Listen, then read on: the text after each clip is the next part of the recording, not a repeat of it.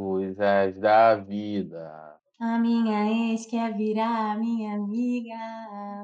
Como se não pudesse ter ami ex-amiga não, né, tudo Militou, tudo militou. é tudo Mas você é amigo de alguma das suas ex? Você é amigo de alguma das suas ex, Ale? Eu não. Mas eu Militou também não errado. tinha como ser amigo, porque eu desapareci na da face da terra, né, eu termino com a pessoa, eu viro tipo Avatar, tá ligado? E quando o mundo mais precisa, eu desapareço, tá ligado? E foda-se. E aí, Marquinhos DJ, faz o sample de guitarra.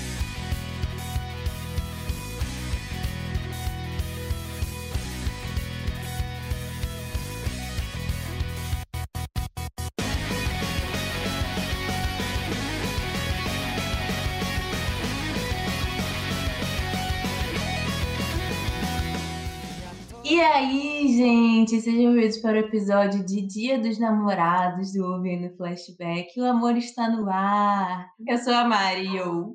Eu sou a Gabi e eu. Eu sou a Lei ou e hoje tá liberado o chip, gente? Porque querendo aqui saber novidade. É, Ah, não, não tá não. depois de vários episódios falando de Naruto, que a última coisa de Naruto é romance, a gente tinha que fazer o episódio das namoradas pra poder compensar vocês. E não fala de Naruto. Não, pera, Ali, como a gente vai fazer pra falar de destino nesse episódio? A gente tem que ficar atento disso aí, hein? Mas eu vou falar, eu vou falar, pode deixar que eu vou falar. Já tá aqui, ó, guardado. É, tá ó, guardado. não pode perder a oportunidade, hein? Hoje o negócio tá tão sério que o Ale não fez nem piada. Que ele tá totalmente em clima aqui de amor, de romance. Tem piada, tem graça, nada. Gente, eu sou a única graça, pessoa sim. solteira nesse episódio, que fique claro isso. Então, gente, Gabi tá aí, ó. Mandem um currículo, LinkedIn. Gabriela Rokudaime, pode mandar no LinkedIn aí para relacionamentos, tá bom? E Tinder Né? para procurar emprego. Se alguém tiver uma Ó, oferta de emprego, dois salários Tinder da tá? Gabi. Não, peraí, peraí, que agora a gente entra num assunto sério aqui. A mãe tá on, mas não é qualquer pessoa assim também que você vai namorar minha irmã, não. Tem que ter um bom currículo. Quais são essas exigências, Gabi? Fala pra gente. Ó, no mínimo dois salários mínimos, entendeu? É... Não dois não, três, vai. Três, três.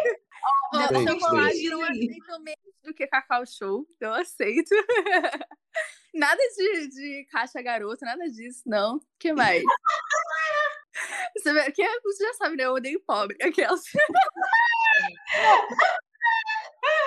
Três salários mínimos. Sobrou 15 pessoas só pra, pra Não, namorar a eu Gabi. estou solteira. Eu estou solteira até hoje porque eu me basto, tá? Que fique isso claro, essa mulher.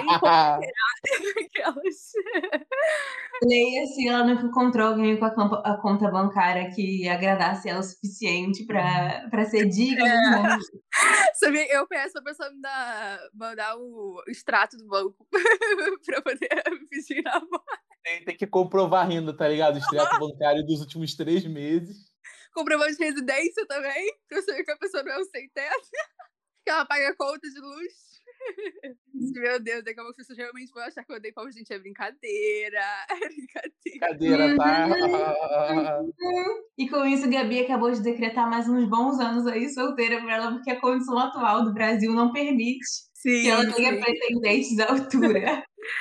É, também queria dizer que o episódio de hoje é o episódio que a Lei está planejando desde o primeiro dia que esse podcast existe, desde lá do, do fetinho, o bebê que a gente carregava no colo. A Lei está planejando esse episódio aqui, que é um menino romântico, né, Ale? Coração, o coração ele é muito grande o meu, tá ligado? Eu amo- eu amo- meu pecado é amar demais as pessoas, tá ligado? É um erro que eu cometo muito. Aí eu preparei esse, esse, esse também esse episódio, por quê? E eu vou contar aqui a história agora, foda-se, tá ligado? Vocês vão ter que ouvir. Eu tinha, minha, minha namorada, ela falava, caraca, Alexandre, você é muito desumano, você quase não faz declaração nenhuma, essas paradas e tal. Nessa época, a gente estava começando podcast, eu pensei, dia dos namorados, eu vou fazer um episódio em homenagem a ela e esfregar na cara dela, que eu sei ser romântico. É, é tudo, tudo isso Eu é sei pra jogar na cara do meu sim, namorado. Então esse episódio também é um, uma questão de honra pro Alexandre.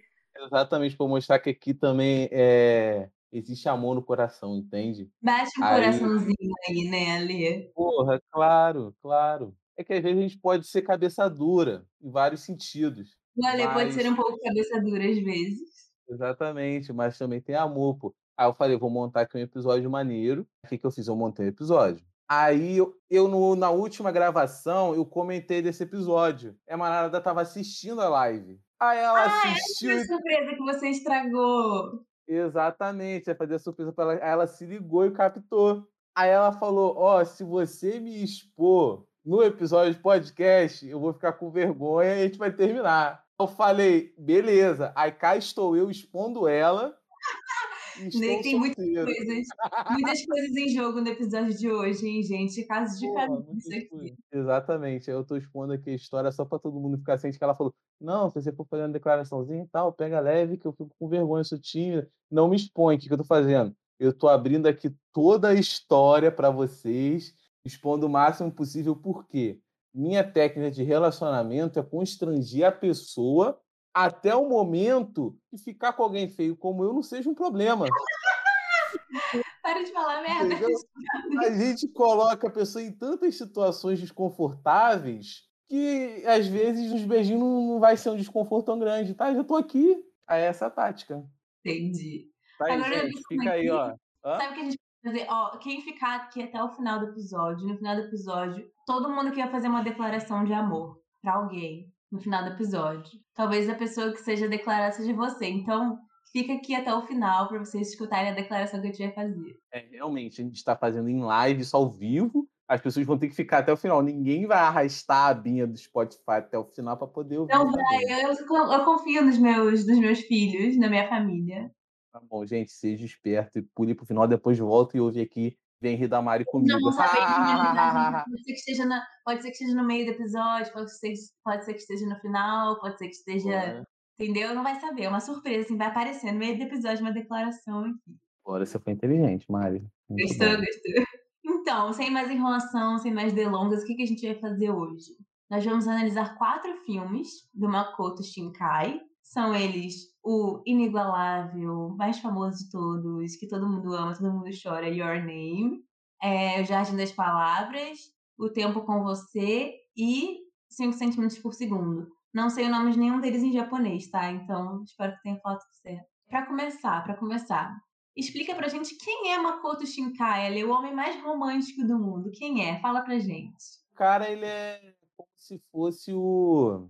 Deixa eu ver. Caraca, qual o nome do, daquele cara? É... Eu acabei de falar aquele, aquele cara que escreve vários livros de romance no, nos States, que é famoso. Então, é. Nicholas Sparks. Nicholas Sparks. Então, Na é, verdade, ele, ele é o, o Makoto Shinkai, ele é o belo dos animes. Sabe o belo da Graciane Barbosa? O Makoto Shinkai é o belo dos animes. Eu não conheço, eu não conheço o Belo pela Graciane Barbosa, não. Eu conheço o Belo pelo cantor que cantou com o padre Marcelo Rossi.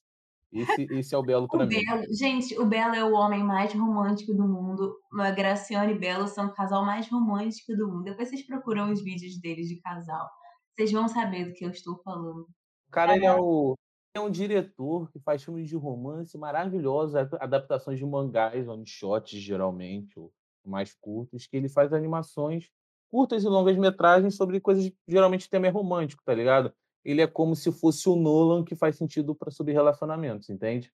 Tudo pro Ale é o Nolan. Tudo é o Nolan. O Ale só conhece o diretor, que é o Nolan. Todos são o Nolan. Exatamente. Aí ele é isso, tá ligado? Ele é um grande diretor japonês que faz um filme pica, irmão.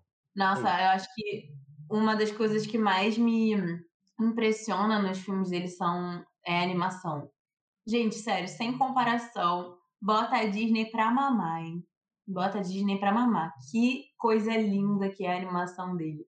Cara, tipo, assim, a animação dele, ela é muito uma animação maravilhosa, sabe? Assim, diferencial que é uma, é, pra mim, quando eu comecei, quando eu parei para ver filmes de animações e tal, por causa da qualidade como estúdio de Ghibli, eu gosto de ver animações bonitas e o filme dele entrega muito bem. Sempre várias páginas de anime que você parar para procurar, é, coisas de anime você sempre vai encontrar alguma coisa sobre animação, geralmente muito sobre comida que geralmente algumas cenas de por exemplo, personagens cozinhando e tal, sempre tem, porque é muito bem Não, feito, é uma eu- parada muito bem feita. essa parada aí de comida, eu percebo que ele tem muito essa coisa com comida, tipo assim, a comida é uma forma de você expressar amor, sabe? E eu acho muito maneiro essa questão que ele faz, tipo, quando você divide comida com alguém, você divide um momento com ela. Comida não é só comida, comida é carinho também. E eu acho muito maneiro, porque tem uma história, né, de que o amor tem vários tipos de linguagem. É, que tem linguagem de que você dá presente na pessoa, linguagem que você fala palavras para a pessoa, e ele, ele usa todos esses tipos de formas de amor, todas essas linguagens de amor ele usa nos filmes dele, todos. E todas as formas de relacionamento também, eu acho, assim, não todas, né, porque falta, falta para Makoto Shinkai um relacionamento LGBT, mas fora isso tem, tipo, é, você se apaixonar por uma pessoa mais velha do que você, você se apaixonar por uma pessoa mais nova que você, você se apaixonar por uma pessoa que tá, tipo, em outro tempo, literalmente, outra era, você se apaixonar por uma pessoa que tá muito distante de você, tem, tipo, todos os é, que a gente passa mesmo na vida, assim, sabe, de relacionamento, que você sempre vai conhecer alguém que já passou por alguma história, assim, parecida. Sim. E ele tenta, tipo assim, tratar, além do relacionamento em si, os aspectos que são reflexos dessas coisas, como, por exemplo, é, no Jardim de Palavras, o impacto do relacionamento dele impactando a vida pessoal, como ele na escola, ou 5 centímetros por segundo, toda aquela ansiedade, aquela monotosidade de você indo ao encontro da pessoa, o your name de você querer por não ter uma ligação próxima, próxima da pessoa, ter aquele relacionamento que é meio criado de forma implícita, você querer criar um laço como através do nome, ter algo da pessoa para você, deixar cartas, essas coisas. E então ele sempre tenta trazer além do relacionamento em si. Por isso que às vezes é um filme de romance que ele é mais completo do que os filmes tradicionais que a gente costuma ver. Sim. Vamos começar então falando sobre 5 centímetros por segundo, que foi lançado em 2007, que é, na verdade, 5 centímetros por segundo, ele é um média-metragem, sabia? porque ele tem 63 minutos de duração. Isso é considerado média-metragem, que é até interessante, porque não média-metragem não é muito comercial, né? Não existe muito festival para média-metragem. É ou é curta ou é longa. E eu já achei interessante, já comecei achando interessante por aí. Tipo, Makoto Shinkai faz bastante média-metragem, que é uma coisa relativamente incomum, pelo menos aqui no Ocidente. Enfim, e o 5 centímetros por segundo é um filme de 2007 é, a história do filme, basicamente, é uma história que é contada em três capítulos, que conta a história do Takaki, que era, era apaixonado por uma menina chamada Kari. Eles eram amigos desde que eram crianças, porque o, eles viviam mudando de cidade por conta do trabalho dos pais, e por isso eles não faziam muitos laços em todas as cidades que eles passavam, por conta de ficarem mudando sempre. E aí eles acabam se conhecendo em uma das cidades que eles passam a estudar, na escola que eles estudam juntos, e eles criam uma amizade muito forte, só que a Kari muda de cidade para uma cidade muito longe dele. E eles percebem que estão apaixonados um pelo outro, e, e a cada momento da vida deles que vai passando, eles vão se afastando mais, porque eles vão se mudando para cidades cada vez mais longe um do outro.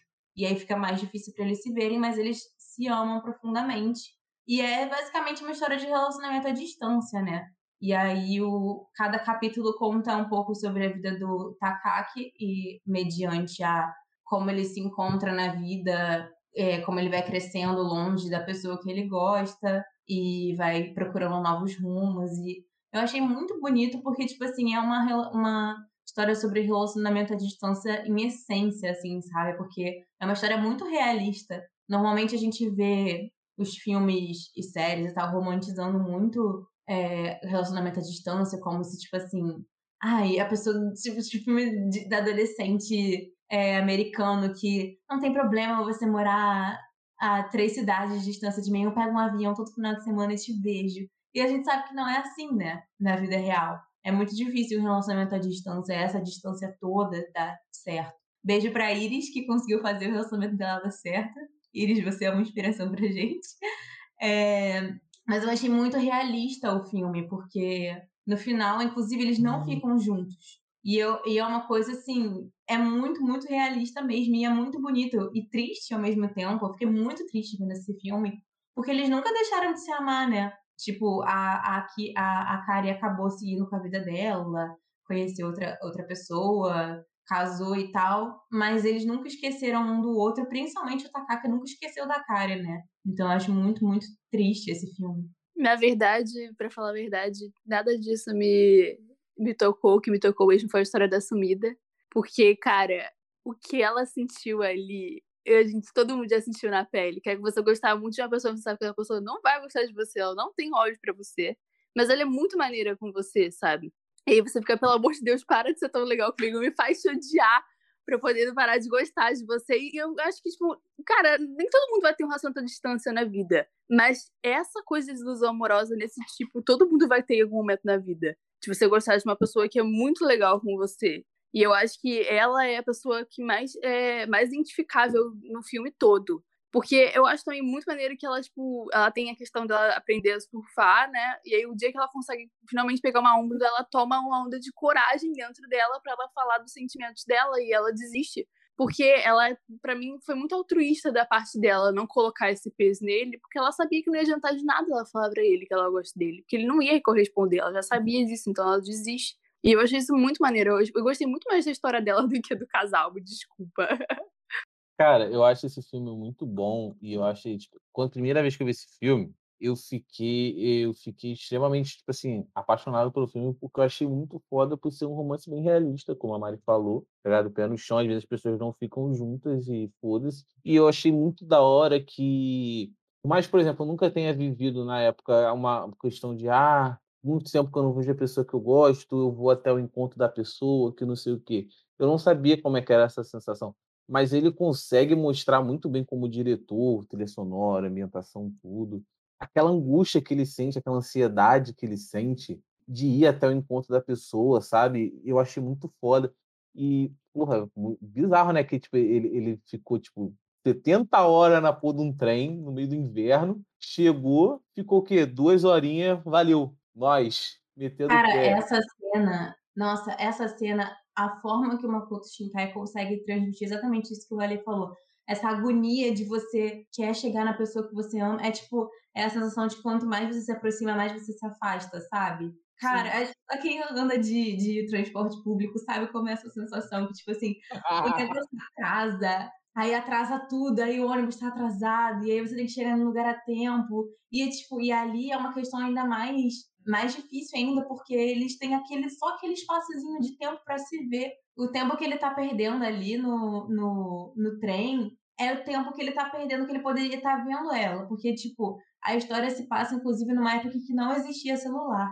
Então, ficava mais difícil ainda você manter um relacionamento à distância, né? A gente não pensa muito nisso. Mas, tipo assim, hoje em dia é mais fácil você manter um relacionamento à distância porque você pode fazer videochamada com a pessoa que você gosta, pode ligar, pode ficar conversando no WhatsApp. Naquela época, alguns anos atrás, isso não existia. Tipo, você fica. A, a menina, inclusive, eu acho muito significativo porque ele tá muito atrasado, ele chega muito atrasado para encontrar com ela, porque o, o trem fica parando, fica atrasando, e ela fica esperando por ele. Ela tá lá esperando ele há horas num banquinho, sozinha, com frio, com fome, e ela espera ele até, até ele chegar, porque ela sabe que ele vai vir. E eu acho muito, muito lindo e muito agoniante essa parte do filme. É, tipo, essa coisa de você esperar, essa coisa de você pegar transporte público. Mano, e eu tava falando, né, antes de começar a ligação, é, me dá um nervoso que os três filmes. O, o Your Name é o único que não tem chuva o tempo todo. Os três filmes, outros filmes têm chuva o tempo todo. Me dá um nervoso isso, porque eu sei exatamente como é você ficar ensopado, tendo que falar com as pessoas, tipo assim, todo incômodo de ficar ensopado e, enfim, e aí você, tipo, ir para outra cidade com frio ou molhado, não sei se ela pegar é, transporte público para isso. E aí não é só, tipo, relacionamento. Quando você vai ver, ou você combina com um amigo de sua dia ali, você tem que pegar um ônibus e acontece isso, você já se irrita com isso, sabe? Não se, não se resume só ao relacionamento. Então, até nisso é bem realista para outros âmbitos também. E, cara, eu acho muito foda, né? como o Gabi falou o negócio do, da comida, que, pô, ela ficou esperando mó cota o cara com fome no frio. E quando o cara chegou, ela tirou uma fodendo quentinha, pica. tá ligado? E ela não comeu. Ah. Isso é, tem a é. maior prova de amor que você ficar horas com fome, não comer a comida porque você está esperando o seu mozão chegar. Ah, gente, não. Não tem prova de amor maior que essa, não. Muita disposição, né? E, cara, eu achei que achei mais pesado esse filme, que eu gosto de ver filme de romance triste, tá ligado? Eu achei esse muito pesado porque ele passa essa cota, ele perde a carta, ele tá com medo de falar as paradas pra ela. É ela que tem mais atitude que ele na parada, na situação toda, tá ligado? Ele não consegue dar carta. Ela também, depois, ela não consegue dar carta dela. E ele, depois, ele passa o resto da vida se remoendo que ele não consegue mandar uma mensagem pra ela. Porque ele perde a carta que tinha tudo que ele queria falar, que ele provavelmente demorou uma cota escrevendo. Ele perde essa carta e depois ele cria vários textos sintetizando a carta e ele sempre apaga, ele não envia, tá ligado? Ele fica, ele remói isso pro resto da vida toda. Isso é muito pesado, tá ligado? Eu fiquei extremamente de cara com essa parte. Nossa, eu, esse filme me fez ficar, me sentir muito triste, assim mesmo, porque, tipo assim, a, ele é o tipo de pessoa que ele teve um grande amor na vida e ele ficou totalmente perdido depois que ele perdeu esse amor, né? Porque você vê que ele segue com a vida dele, mas ele só tá existindo, ele não tá mais vivendo, sabe? Ele, tipo, ele saiu da escola, não procurou uma carreira, ele só trabalha num emprego qualquer para se sustentar. Ele mora numa casa só porque ele precisa de uma casa para dormir, para comer, porque a casa dele é toda bagunçada, toda revirada, tudo, toda suja. Ele perde todo o sentido da vida dele depois que ele perde a Kari, né? E eu acho que, assim, também tem uma questão de, tipo, por ele ser uma pessoa que não criou muitos vínculos na vida por conta de ficar mudando de cidade constantemente, quando ele conseguiu construir um vínculo muito forte e perdeu, ele perdeu todo o sentido também. Então, nossa, é muito pesado, muito pesado mesmo. E, tipo, ele. É, não é tipo assim, nenhuma questão da parte dele perder. Uma parte que nunca teve uma resolução, no sentido dele tanto falar o que sente, quanto, tipo assim, isso acabou, isso começou, tá ligado? É um negócio muito não tem uma linha, sabe? Sim. É um negócio que tá sempre lá e, e só falta aquele empurrãozinho e ele nunca dá um empurrãozinho, tá ligado? O filme todo, o filme todo é meio que é, é, meio sobre o não dito, né? Porque ele fala sobre aquela parte em que ela liga para ele, diz que ele vai, que ela vai mudar de cidade e ela tá muito triste com isso, e ele não consegue falar. Então, tipo, o filme todo é sobre ele não conseguir falar e ela não conseguir falar e eles não conseguirem expressar o que eles sentem. E aí, meio que no final, eu, eu acho, né? Pelo menos eu interpretei assim, que no final ele nem sabe mais onde ela tá. Porque ela foi se mudando, ele foi se mudando, eles foram vivendo a vida, não mantiveram contato. E ele não deve nem saber que ela casou. Tipo, ele não deve nem saber onde ela tá mais. Então, realmente é muito, muito triste esse final, assim. Eu tô achando muito engraçado você estar dando muito valor ao casal, porque eu realmente não liguei nada pro casal. Eu caguei horrores. Eu fiquei só, mano, essa vida! Eu queria dar um abraço nessa menina, cara. Porque, tipo assim, porque o, o garoto, ele é muito legal com ela, sabe? E, tipo, isso, acho que a sumida entra também na história para poder é, introduzir as pessoas que estão à sua volta, que, tipo, não são o amor da sua vida, mas são pessoas que querem o seu bem também, você não percebe quando você tá apaixonado, sabe? Porque, tipo assim, o, o garoto, esqueci o nome dele, Takaki. Takaki. Tatakai. Tatakai. É o Tatakai. Enfim, o menino, ele, tipo assim, ele, ele tá tão é, imerso, né, na questão dele com a, a namorada dele, barra que a ficante, que na verdade eles não, não assumem esse relacionamento, como a gente falar. É, tipo assim, ele tão, tão imenso, imerso nessa coisa dele que ele não, não vê é, outras perspectivas fora esse relacionamento que ele tem que machuca ele claramente. A Sumida tem vários. Eu acho muito legal o ponto de vista da Sumida, porque ela fala do jeito que as pessoas de fora veem a forma como é o relacionamento deles, né? Porque ela não sabe o que, que ele tá passando na vida dele, mas ela olha para ele e vê que ele tem vontade de chorar, que ele não tá, não tá, não tá feliz com esse relacionamento que ele tá tendo. Por mais que ele ame muito a, a Kari, ele não tá feliz com essa situação. Ele não vai ser feliz com essa situação. Nunca vai ser feliz com isso, porque não dá da satisfação ele estar tá nessa situação. Então a pessoa de fora é, vê isso tudo e você vê como que ele tá muito imerso nisso tudo, porque, tipo, além do relacionamento dele, ainda tem o futuro dele, né? Que ele não sabe o que ele quer fazer, porque o futuro dele depende exatamente do que ele quer com a Kari, porque a, o, a sua vida amorosa é, intrinsecamente vai acabar sendo vai estar dando ligada com a sua vida profissional, você querendo ou não. E isso vai prejudicando ele em outros âmbitos da vida dele. Então, assumir, assumida, assumir, eu confuso com o Boruto. Assumida, ela, tipo, ela mostra esse ponto de vista e eu acho muito foda porque ela também é uma pessoa que ama ele de verdade. Então, ela mostra o ponto de vista de uma, tipo assim, é o que eu falei, né? Pra mim, o amor dela é muito altruísta. A partir do momento que ela decidiu não contar o sentimento dela para ele, porque ela sabia que ele não tinha, não tinha condição de amar ela naquele momento, pra mim, eu sou muito altruísta, sabe? Ela tá feliz só dele, tipo, tá ali do lado dela, dele ser gentil com ela, e ela, tipo, por mais que isso machuque ela. E o que eu acho muito foda é que isso acontece, quando você tá muito apaixonada, é, você não vê outras oportunidades, outras pessoas que podem te fazer feliz. E claro, você não tem obrigação de gostar das outras pessoas. Mas isso é o quanto o amor é cego. Você não vê pessoas que estão do seu lado poderiam te fazer feliz. Você não dá chance a essas pessoas. Infelizmente, a gente é assim. Infelizmente, o ser humano é assim, entendeu? A gente é muito teimoso com a questão de coisas do coração, né? Então, eu acho muito foda o ponto de vista da sumida. Para mim, é a melhor parte do filme. Sabe o que eu fiquei pensando quando a sumida apareceu? Eu fiquei achando que seria uma história sobre existe o amor da sua vida e o amor para sua vida? Lembra é... dessa história? Eu achava que no final ele ia ficar com a sumida, mas ele sempre ia amar mesmo a, a Kari, né? Porque, tipo, eu acho que, tipo, é, também tem uma questão muito assim, quando você trata a história sobre adolescente, tudo é multiplicado por mil, sabe? Porque é, a adolescência é a fase que a gente é mais intensa, sabe? A gente não consegue, não consegue lidar muito bem com as coisas, então, tipo, as coisas tomam uma proporção muito maior do que elas realmente têm. Então, o sofrimento dele era muito maior por, pelo fato de ser adolescente. Então, tipo, é isso que a Gabi falou. Ele estava numa fase cheia de dúvidas, ainda tinha perdido a pessoa que ele gostava pela pra distância ele tinha que resolver o que ele queria e ele ficava pensando, pô, se eu, eu posso fazer alguma coisa em que eu fique perto da Kari, por exemplo. Então, tipo, é uma, uma fase cheia de dúvidas. Então, toda vez que você trata de adolescente, né, uma história sobre adolescência, sempre vem um turbilhão de emoções, né?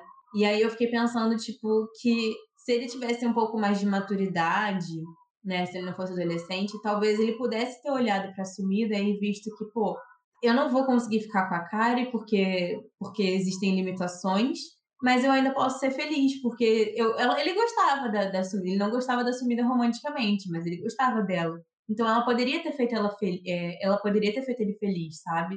Mas ele nunca conseguiu enxergar o amor que ela tinha por ele. Então ele acabou ficando sozinho e triste, deprimido, porque ele não tinha maturidade suficiente para enxergar outras possibilidades para a vida dele. Então, tipo, eu achava que seria isso, uma história sobre existe um amor para sua vida e o amor da sua vida, que assumida seria o amor para a vida dele, que ele poderia ter sido feliz com ela, mas ele de fato sempre amaria mesmo a, a Kari. Eu acho muito legal e muito triste é que a resolução assumida é tipo, cara, ela se conformou, sabe? Eu vou sempre amar ele, tanto que ela termina falando todos os dias eu vou amar cada vez mais ele, mas é isso, entendeu? Eles não vão, nunca vão ter relacionamento. E isso eu acho muito triste, mas muito bonito ao mesmo tempo, sabe? Porque isso também é um tipo de amadurecimento.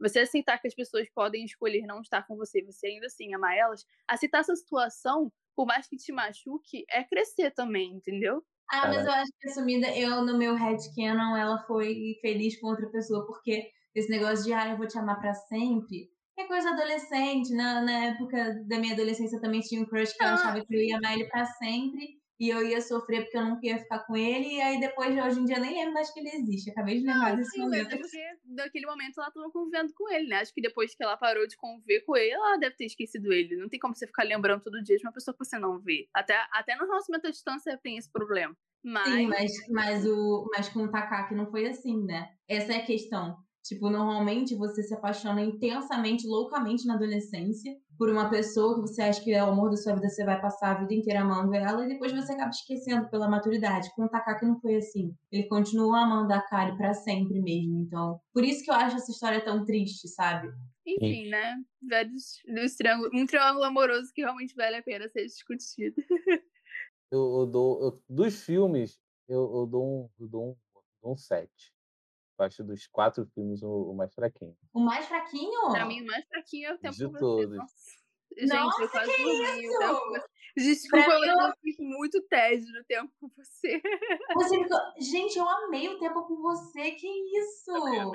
Foi um dos meus preferidos. Nossa, duas horas que eu assim, pelo amor de Deus, nunca vai acabar essa merda. Que absurdo! Havia um monstro. Gabi. Só sem coração! Só sem coração! Ainda passei, eh, passei raiva no final do filme que o tempo tinha aberto e fechou de novo essa porra.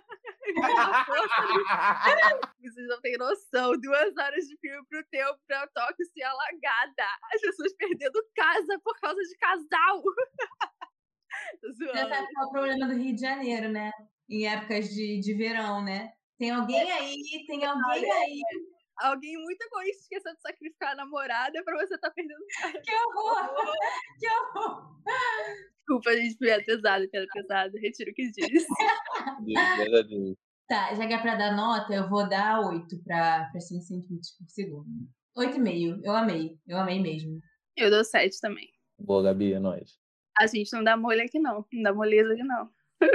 Agora vamos de O Jardim de Palavras, que é o filme de 2013. Também é um média-metragem, porque acima de 30 minutos é média-metragem, abaixo de 1 uma hora e 20 é média-metragem, se não me engano.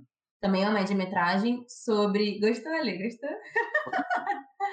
Informação. Entre 30, e um... Entre 30 minutos e 1 hora e 20, eu acho, ou 1 hora e 10. É uma média-metragem também de 2013 que conta a história do Takao, que é um adolescente de 15 anos, e da Yukino, que é uma mulher de 27 anos, que em um dia de chuva eles acabam se encontrando numa praça e começam a ter uma amizade, uma, um relacionamento ali. É, e eles vão se apegando um no outro, e aí o menino delinquente juvenil para de ir às aulas, fica faltando aula, sabe? Fazer essa denúncia aqui matando aula, dando péssimo exemplo para poder ficar batendo papo com mulher na praça. Pior é a mulher matando aula professora, né, gente?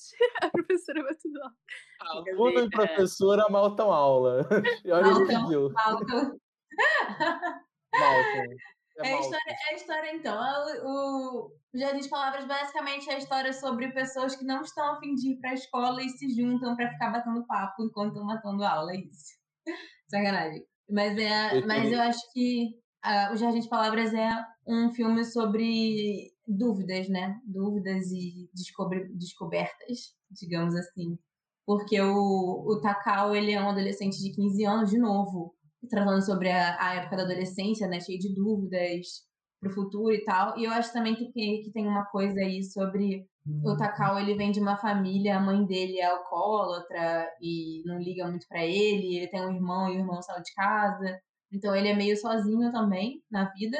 E ele tá naquela fase da vida que você tem que resolver o que você quer fazer. Tipo, você vai fazer um, uma faculdade, você vai seguir uma carreira, o que, que você vai fazer? E normalmente a pressão é para você seguir uma faculdade, né? Fazer uma carreira, é, estudar, ter um bom futuro, e ele não quer isso, ele quer ser designer de sapatos a, a paixão dele é fazer sapatos. E, a, e aí o Kino é uma professora de 27 anos, ela é uma professora de literatura que gosta de ser professora, ela gosta de, de dar aula, mas ela é, acaba tendo um problema na escola, porque isso já é o final do filme, tá? Já tô contando aqui. Spoiler, esse episódio esse aqui é cheio de spoiler, porque inicialmente a gente conhece a, a Yukino só como uma mulher misteriosa de 27 anos que fica matando o trabalho na praça. E a gente não sabe qual é o emprego dela, a gente sabe que ela não tá afim de ir pro emprego dela e que ela também tá meio perdida na vida e fica ali naquela praça. E no final do filme a gente descobre que ela é professora na escola do Takao, que ele não tinha se ligado nisso, porque não, ela não dava aula para ele especificamente, né? E ela tinha sofrido um boicote dentro da sala de aula porque um, um menino que tinha uma namorada um dos alunos dela que tinha uma namorada se apaixonou pela professora e aí a menina começou, a namorada do, do garoto começou a querer boicotar a professora, então as pessoas não iam para aula dela, ela ficava lá sozinha. E, enfim, ela começou a ser boicotada na escola e a paixão dela, que era literatura, era lecionar, virou um pesadelo, basicamente. E por isso ela perdeu a motivação de, de ser professora. Então ela fica matando a aula ali, junto com o Takao, e eles ficam conversando e tal. E eu acho muito interessante sobre isso, que é a, a história do filme basicamente é um ajudando o outro a crescer e a resolver suas questões internas, né? Porque você vê que a, a Yukino, ela é, tipo, ela é adulta da situação, só que ela se alimenta como uma, uma criança. Ela come, ela come chocolate e toma refrigerante. E é o, o taca, e toma cerveja às 9 horas da manhã, de manhã. E quem ensina ela a comer direito, alimenta ela, né?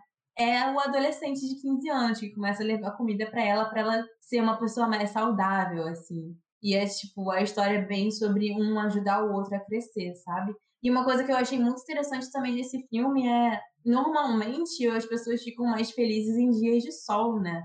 Você vê que os filmes românticos, assim, a felicidade tá sempre na luz, né? Nos dias de sol, no dia, nas árvores, nas coisas claras e tal.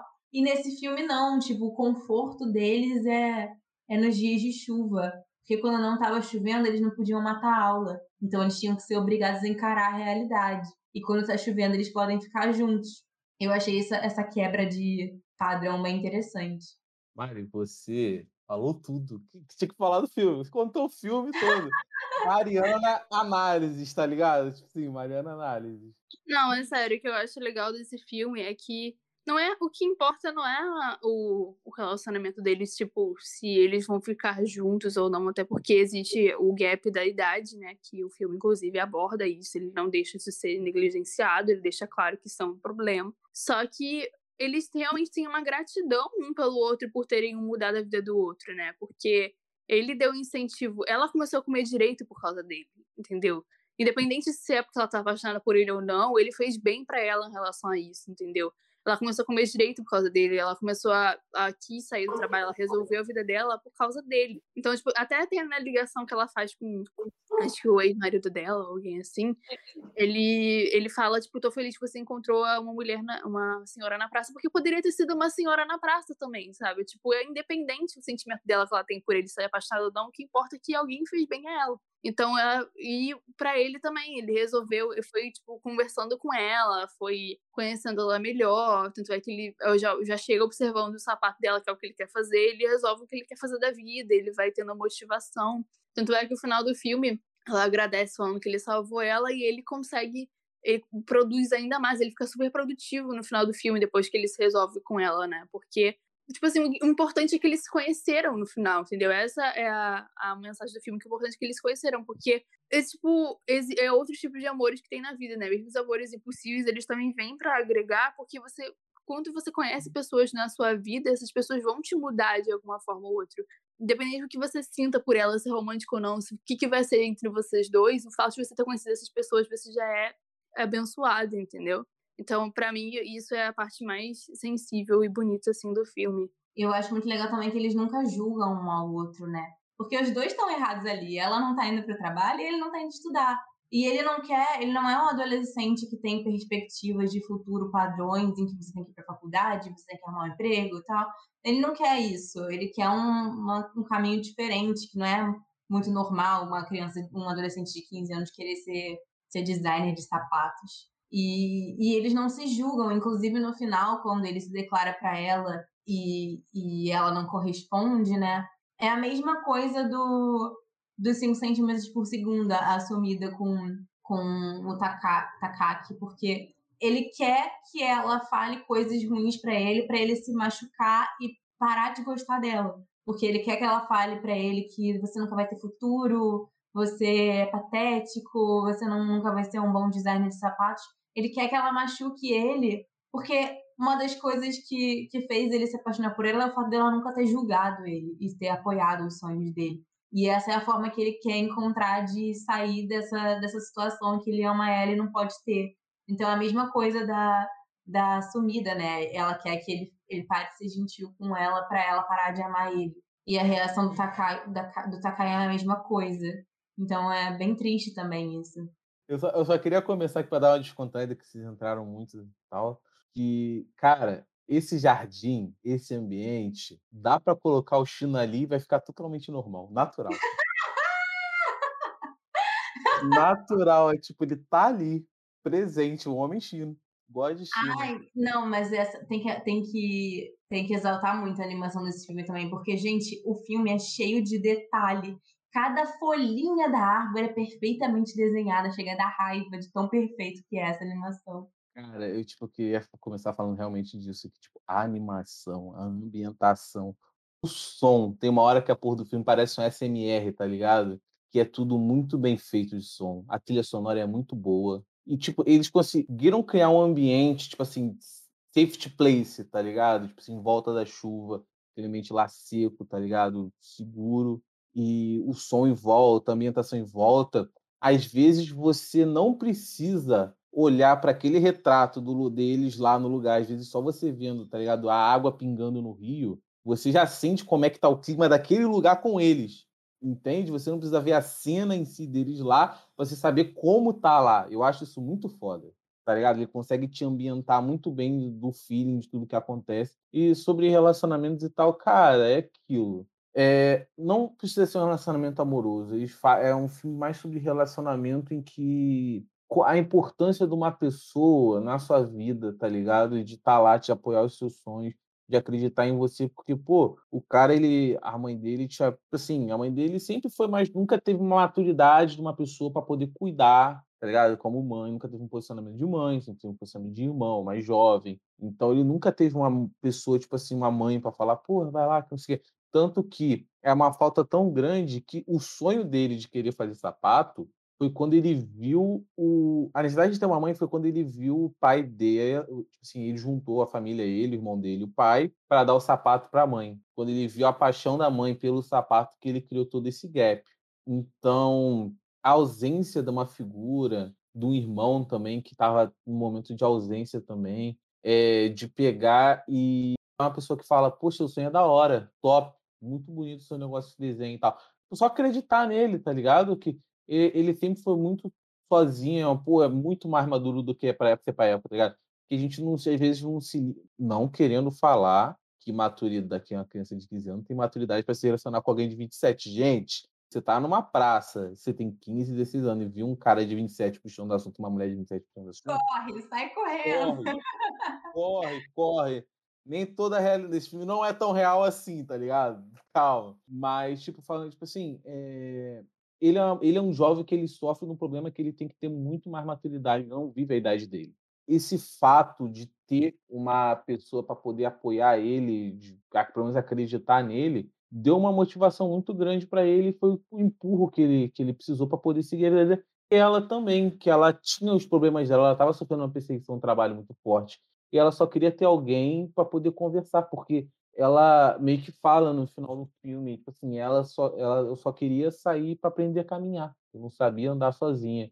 Então, eu acho muito foda essa parte que não precisa ser um relacionamento amoroso, tá ligado? Para poder para você poder criar laços e te empurrar para frente, tá ligado? Pessoas são assim. Se bem que, gente, se um dia você tiver, pô, tenho 20 e poucos anos e tal, você só toma cerveja e come chocolate, ou tem algum problema social, algum problema no trabalho, procura um psicólogo. Não vai procurar uma criança na praça. Beleza? Sim, bom conselho, bom conselho. Ficou aqui a dica. É, e, pô, eu acho muito da hora esse feeling que eles criam de um apoiando o outro e ensinando a andar, tá ligado? Porque o relacionamento geralmente é assim, sabe? É assim que você cria um laço no relacionamento com uma pessoa mais madura, quando você está num relacionamento de não um relacionamento de adolescente e tal. Um relacionamento de verdade é quando você está na fase das suas escolhas da vida e você tem alguém para poder, te, pô, só acreditar no seu sonho, por mais idiota que seja, tá sim, tá ligado? Sim, total. Isso é uma parada que te dá um empurrão muito grande, faz uma diferença. Na é. verdade, na verdade, os dois já sabiam o que eles precisavam fazer, né? Os dois já sabiam o que eles queriam da vida, eles só precisavam de apoio. Eles só precisavam é. de alguém que falasse, vai, e, tipo, e te, e te apoiar mesmo, te incentivar. E eu acho muito legal uhum. isso que o Alê falou sobre aprender a andar, porque o filme tem toda essa metáfora do sapato com você aprender a andar, né? porque é, o filme é construído bem nessa coisa do sapato, porque ele queria ser designer de sapatos e o sapato te leva a lugares, né? Te leva a caminhar. É com ele que você caminha. E ela e ela fala no final do filme que ela precisava aprender a andar e foi ele que, que ensinou meio que ela meio, meio, não ensinou, mas assim reensinou, vamos dizer assim, porque ela estava empacada e ele estava começando a andar, né? Porque tipo ele sempre se virou sozinho porque ele não tinha uma mãe presente. Ele, ele tinha ajuda muito do irmão, mas enfim, eram basicamente crianças adolescentes. Ele sempre se virou sozinho, mas ele nunca tomou muito o rumo da vida dele, né? As redes da vida dele. Então, eu acho muito legal também essa, essa questão do sapato, a andar, essa, toda essa simbologia. E outra coisa que eu achei bem interessante é que o nome do filme é O Jardim de Palavras, mas o filme não é, não tem muitas falas, o filme não é muito, ele é bem silencioso, assim, ele é, é uma coisa que eu achei interessante também, que a Oleta colocou aqui na pauta, é que ele tem música do início ao fim. O, o filme nunca tem um momento totalmente em silêncio, ele tem muita música e não tem tantas falas. Então, tipo, eu acho interessante que eles se entendem um ao outro só por estarem juntos, né? Eles se entendem de tal forma que eles não precisam expressar tudo que eles querem dizer para se entender. Mari, é jardim de palavras é porque eles estão no jardim que fala por si só. O ambiente que eles estão, a chuva, Sim. o safety place, fala por si só. Tá? Eu também queria falar um pouquinho também da poesia que encaixa, que eles falam, tipo, não lembro da poesia toda, mas eu lembro do refrão principal que é tipo como um trovão, um raio, não sei, acho que é um trovão, mesmo sem chuva, eu vou estar com você. É porque, tipo, esse, essa fase que eles tiveram da vida deles que se conheceram e tal, foi tipo nem um ano, tá ligado? Foi só duas temporadas. Foi tipo como se fosse uma luz, tá ligado? Que mesmo sem, sem a chuva do dia, que era quando eles se encontravam, eles vão estar um com o outro, por quê? Porque um apoiou o outro, ensinou o outro a andar, tá ligado? Um reaprendeu a andar, o outro ensinou a andar. Então, é o raio de luz, que é o trovão, que mesmo num dia sem chuva, eles vão estar um, um com o outro, tá ligado? Que eles vão estar juntos, mas o que eles representaram pro outro vai estar. Porra. Arrasou, ele arrasou. Esse poema Caralho. existe? Esse poema existe mesmo ou é um poema do filme? Existe, existe, é porque é um poema de é um Tabanaka, eu acho o nome, que é um poema que eles usam para ensinar literatura nas escolas, tá ligado? Que tem vários joguinhos de palavras e significados. Que foda, eu não sabia disso. É tipo, caraca, qual o nome da. É como se fosse não sei o que Machado que a gente lê nas escolas. tá? Machado de Assis, Alexandre. Meu Isso. Meu Deus! Deus, Alexandre! A Cacaíro deve estar morrendo por dentro agora. Né?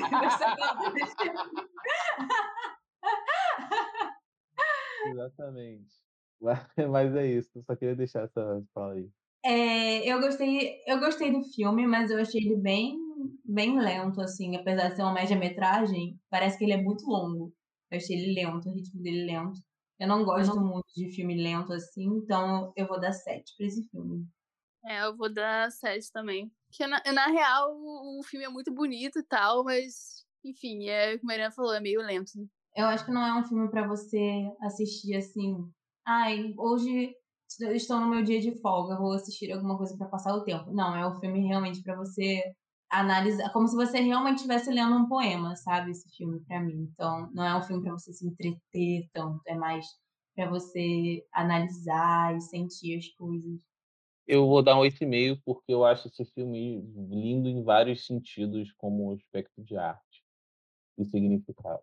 Tá bom, Ale, aceito, aceito sua nota. Eu eu não vou contestar nota de nada hoje aqui, não, porque Graças a Deus, aprendeu ela fiscal de nota, fiscal de nota. não vou dar, não vou fiscalizar nota de ninguém hoje. Ai, que nota Graças a vocês Deus. dão, tal. Não, não pode, troca. É gostar... Não, na verdade, eu acho que eu vou brigar com a Gabi por ela não ter gostado de um tempo com você, sim. Mas calma, vamos deixar isso aí pro final. Vamos, vamos, vamos chegar lá. Agora vamos falar de Your Name, o supremo, maravilhoso, inalcançável, incontestável, perfeito, joia lapidada, diamante, perfeito, tudo maravilhoso. Bom, eu vou dar a sinopse aqui do filme, mas na verdade sinopse não, né? Porque sinopse não tem spoiler e eu vou dar o spoiler. Mas acho que todo mundo deve Posso, ter posso falar um negócio? Posso falar só um negócio? Esse filme teria, resolv... teria se resolvido muito fácil se tivesse o Chino nele. Por quê? O, o Chino ia estourar o meteoro e não ter quebra de tempo. Nossa, e... é verdade. É verdade, é verdade. Peguei. Mas para quem não, nunca ouviu falar, não conhece, nunca assistiu Your Name, Your Name basicamente é o Se Eu Fosse Você do Japão. É isso, acho que eu não preciso falar mais nada disso. Pronto, tá aí, essa é a sinopse do filme.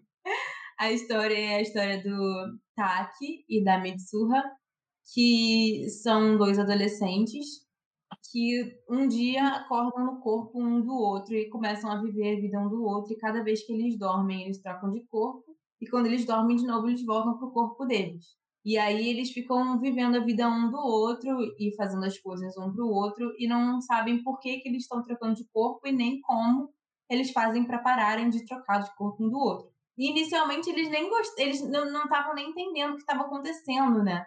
Para eles eles estavam sonhando quando eles trocavam de corpo, eles achavam que estavam sonhando e depois eles acabam percebendo que na verdade eles realmente estavam trocando de corpo. E eles começam a se comunicar por escrito, assim, um escrevia na, no celular do outro o que tinha acontecido e tal. Só que eventualmente eles acabam se apaixonando. E eles tentam se encontrar, né? Saber onde um tá e o outro tá, porque eles acabam se apaixonando, querem se encontrar e descobrem que eles estão em épocas diferentes. Com, acho que são quatro anos de diferença, né? Que é uma viagem no tempo. E também tem todo um simbolismo da, daquele ritual japonês da passagem da adolescência, né? O filme, ele con, con, contrasta, né? Duas realidades do Japão, né? Que a gente, a gente não conhece muito sobre... Porque a gente tem, uma, a gente tem noção do que é a cultura japonesa, mas a gente não sabe o quanto que eles valorizam isso, o quanto que é lá ainda, né? Porque tem o Tóquio, o Japão de Tóquio, que é aquela coisa tecnológica, e eu tenho o Japão tradicional. E nesse filme ele, ele faz a exposição do que, que é a diferença entre os dois, né? O Japão tradicional nunca morreu realmente. A galera que mora no, nos arredores, nos subúrbios e coisas assim, eles ainda vivem muito a questão do Japão tradicional, essas coisas, esses rituais, etc. O Taki, que ele mora em Tóquio, ele não tem contato com essa realidade, tanto é que ele acha tudo muito estranho. Então, tipo assim, é, eu acho muito legal que o filme mostre para quem não conhece a realidade do a cultura japonesa como que funciona e tal, ele mostra muito a cultura deles também, né? Hoje em dia, a cultura atual deles. É, é um ritual shintoísta que tem no Japão tradicional, onde as sacerdotes do templo elas fermentam sake para poder oferecer aos deuses. No Japão shintoísta, quando você tem períodos em que você faz oferendas a deuses, é, por determinadas situações. E existem lugares onde são como se fossem lugares sagrados, onde a natureza ela está mais ela tá mais intocada, entende? Então são conhecidos como lugares sagrados, por isso que montes geralmente são mais paradas para assim, mais natural e tal, menos tocada pela natureza. Quer dizer, mais tocada pela natureza e menos tocada pelo homem. E essa trilhazinha que eles fazem até o lugar é onde, tipo assim, é muito representada nos filmes, geralmente do estudo Ghibli, os lugares onde tem são lugares espirituais. Aí o saque e tal, é, eles fazem esse saque e levam até esses santuários, que não é o templo, eles fazem no templo, que é a casa do, do deus shintoísta deles, eles levam até os lugares sagrados para poder entregar aos deuses. Por isso que eles têm todo um respeito quando eles estão no lugar. Uma coisa que eu acho engraçada nesse filme é que a Mitsuha passa o filme inteiro falando que quer sair da cidade, que ela odeia a cidade dela. E eu só fico o filme todo pensando, ô oh, menina mal agradecida, né? Se eu morasse numa cidade dessa, eu jamais iria querer sair daí, nunca. É ela mora, tipo, no lugar mais bonito do mundo. Mas, cara, pra ela é tipo Magé, tá ligado? Sim, é, sim. Gente, ela é adolescente, ela quer viver altas emoções da adolescente. Ela quer viver a vida badalada, é, ela quer ir pra festinha. É exatamente aquele tipo de cidade que quando você envelhece você vai para lá para descansar, sabe? Porque não tem muito movimento, você conhece todo mundo, todo mundo se conhece. É perfeito para quem é terceira idade, para ela não é legal. Ah, né, eu Mari? queria viver numa cidade assim. Mas, Mari, você já sabe que seu. Eu já sou velha, né? Eu já sou é. velha. É. Eu atestado é de que você tá velho. você só quer paz na vida. Exatamente, você só quer um lugarzinho pra poder parar e ficar, olha que lugar bonito, e ficar lá balançando, tá ligado? Aliás, foi com Your Name que eu conheci a, a lenda do fio vermelho. Sabia? Eu não conhecia essa lenda antes de Your Name, não. E eu achei lindo a, o fio vermelho do destino, né? Além aí dessa lenda aí, que eu já tô cansado de entregar a lenda, a lenda, que eu não acho que é lenda, não. Eu acredito nela. Diz que as almas gêmeas são ligadas por um fio vermelho invisível e elas são destinadas a se encontrar através desse fio. Tipo, um vai puxando o fio, o outro vai puxando o fio, uma hora eles vão se encontrar. E no filme isso, é, isso fica explícito de uma forma bem literal mesmo. Porque a Mitsuha, ela tem um, um fio vermelho que ela amarra no cabelo, que é que ela mesma que tece o fio, né, que a avó ensina, e o Taki usa esse fio no braço, como, como se fosse uma pulseira, um amuleto da sorte, e no final ele descobre que ela que deu para ele esse fio no, no metrô, né? Então é bem literal isso no filme. Ai, gente, eu acho esse filme perfeito em tudo que ele se propõe, tudo. Eu quero só fazer um link que, cara, se você pegar e ver as escolhas dos 5 centímetros por segundo e ver as escolhas desse filme, você meio que vê que onde fica o erro dos 5 centímetros por segundo, que o, que o Takaki erra, e onde que o, que o cara acerta. Sabe por quê? Quando o menino ele tem chance de falar para Mitsurra que ele ama ela, que ele ama ela, tipo, se assim, escreve o nome, ele prefere falar que ama do que escrever o nome, porque mesmo que ele sabia que ele ia encontrar uma hora, ele preferia mostrar o que sentia do que, tipo assim, falar o nome dele, tá ligado? Eu queria garantir o sentimento. Enquanto em 5 centímetros por segundo, o cara ele se remoe o resto da vida. Ele não consegue falar que ama a pessoa, tá ligado? O Taki então... é um homem então de atitude. E o Takaki não. Não é de atitude. É de atitude, é de atitude. sim, Alexandre. Eu acho que esses filmes eles tentam se, se contrapor, tá ligado? Tanto que no 5 centímetros por segundo, por ele não demonstrar o sentimento dele, quando eles se esbarram no futuro, eles não se cruz, conseguem cruzar os olhos, tá ligado? Eles têm aquele choque, mas passa o trem e eles continuam indo, tá ligado? No Your mas Name, assim, quando... Mas assim, por segundo, essa moça que ele encontra no final não é a... Não é a Kari, não. Eu acho que era só uma pessoa parecida com ela. 5 centímetros por segundo, 5 centímetros por segundo, quando tá passando aquela, tocando aquela música de final de filme, mostrando as cenas, tipo assim, ele sempre parece que está procurando alguém e tal. É a mesma coisa do Your Name. O filme contrapõe o outro por causa da escolha de que um falou e o outro não. Porque a cena que tem nos 5 centímetros no segundo, que é aquela trilhazinha sonora do final do filme, que ele falando tipo, que tá tocando aquela musiquinha de que ele sempre procura alguém, que sempre tem aquele vazio e tal, e ele fica olhando em volta, tá ligado? Meio que procurando. É a mesma coisa que tem em Your Name. Sim, sim. Só sim, que sim. no final ele se esbarra e ele corre atrás, tá ligado? Ele consegue encontrar ela porque ele tinha criado aquele laço do sentimento. No, no 5 centímetros por segundo ele não criou, por isso que ele não consegue chegar, tá ligado? Encontrar ela.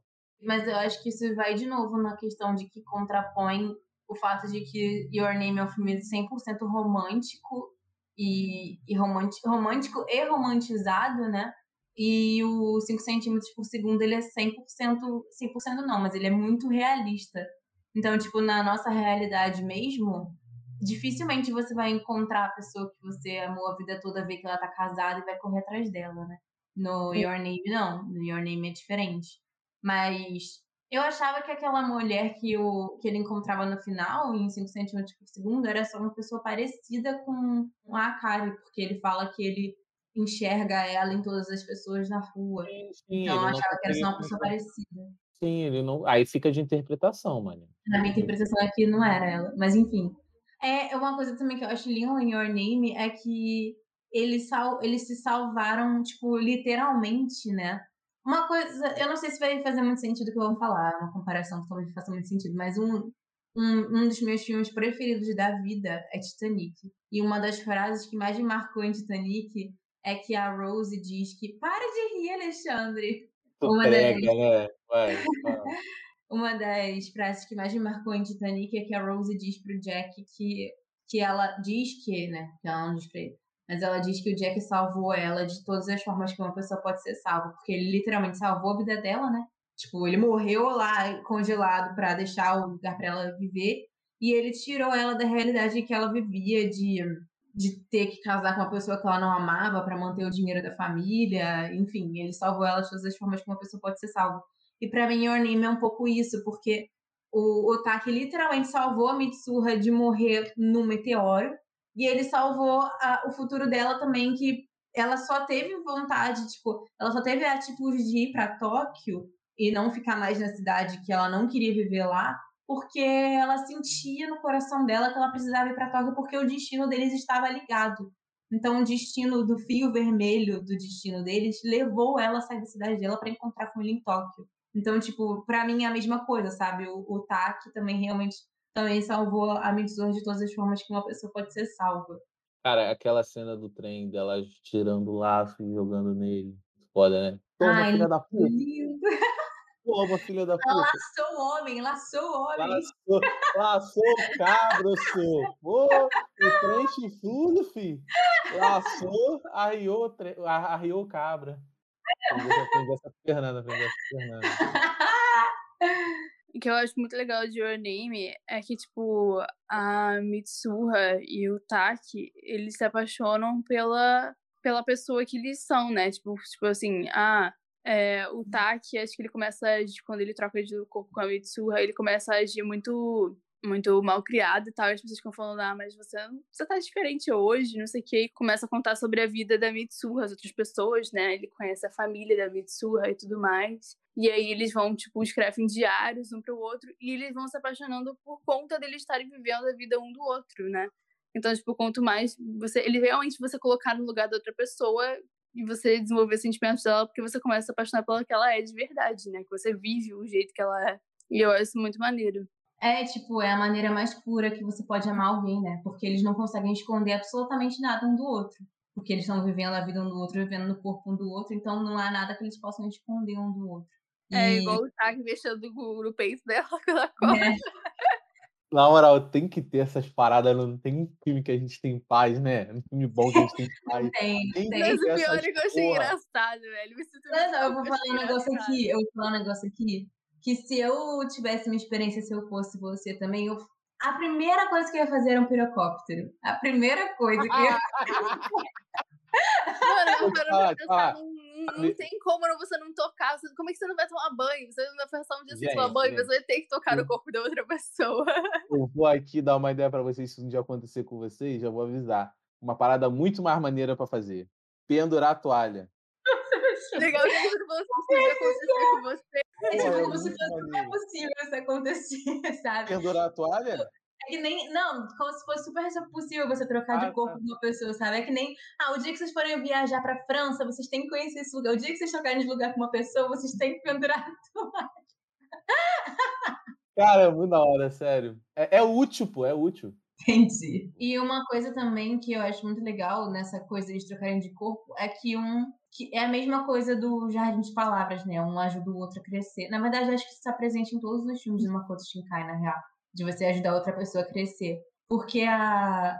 o Taki não tem coragem de tomar algumas atitudes na vida dele. Tipo, por exemplo, a, menina do trabalho dele que ele tinha crush, ele não tinha coragem de chegar nela. A Mitsuha não tinha coragem de fazer algumas coisas também como, por exemplo, encarar o pai, e, e, um ajuda o outro a crescer nesse sentido, porque porque é, a Mitsuha não tem medo de chegar na crush dele. Ela sabe que ele tinha um crushzinho nela. Pra ela não vai fazer diferença nenhuma mesmo, então ela toma a atitude que ele precisava tomar. Então eles vão resolvendo a vida um do outro também. Então, tipo, de novo tá presente essa coisa de um ajudar a crescer. Então acho que muito, muito bonito essa visão que o Makoto Shinkai tem de relacionamento de, de fato, o amor tá em você apoiar a pessoa que você ama e ajudar a pessoa a crescer mesmo, né? E, a, e os dois evolu evoluírem juntos, porque você vê que em todos os filmes, tirando talvez 5 centímetros por segundo, né, que é um caso à parte, mas em todos os filmes, quando a pessoa, as, as pessoas que se amam se encontram, elas crescem e amadurecem diante daquela situação. Então, acho muito bonita essa visão que o Makoto Shinkai tem de amor mesmo. Não, e hum. se não fosse por a experiência deles, a Mitsuha nunca teria tido a, o ímpeto de salvar a própria cidade, né? Ela não teria essa Sim, Sim eu acho que no, eu acho mais legal de tudo é que no final é, eles não deixam o Taki resolver tudo por ela. Porque no final é ela que tem que encarar o pai, é ela que tem que salvar a cidade, é ela que tem que, tem que fazer tudo. Ele só, só dá um empurrãozinho. Mas ele não resolve nada para ela. Ela que faz tudo. Ele só fala, qual é? Vai dar uma merda aí. É, exatamente. Então, exatamente isso. É, é, a mesma coisa do Jardim de Palavras. Eles se ensinam a andar, mas você tem que andar sozinho, sabe? Ah, as notas. Agora, notas de Your Name. Se quem não der 10, quem não der 10, não pisa mais aqui, tá bom? Tá bom, gente. Eu tô dando 10 por livre e espontânea pressão, tá? Eu tô 10, né? Eu amo esse filme. É, e agora o último da lista, que é O Tempo com Você, que é um filme de 2019.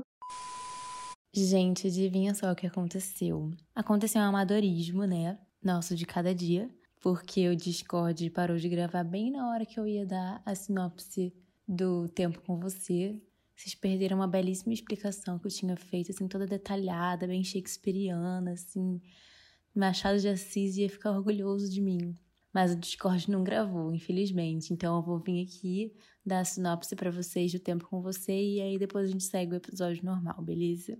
Enfim, O Tempo com Você É um filme de 2019 que conta a história do Rodaka e da Rina.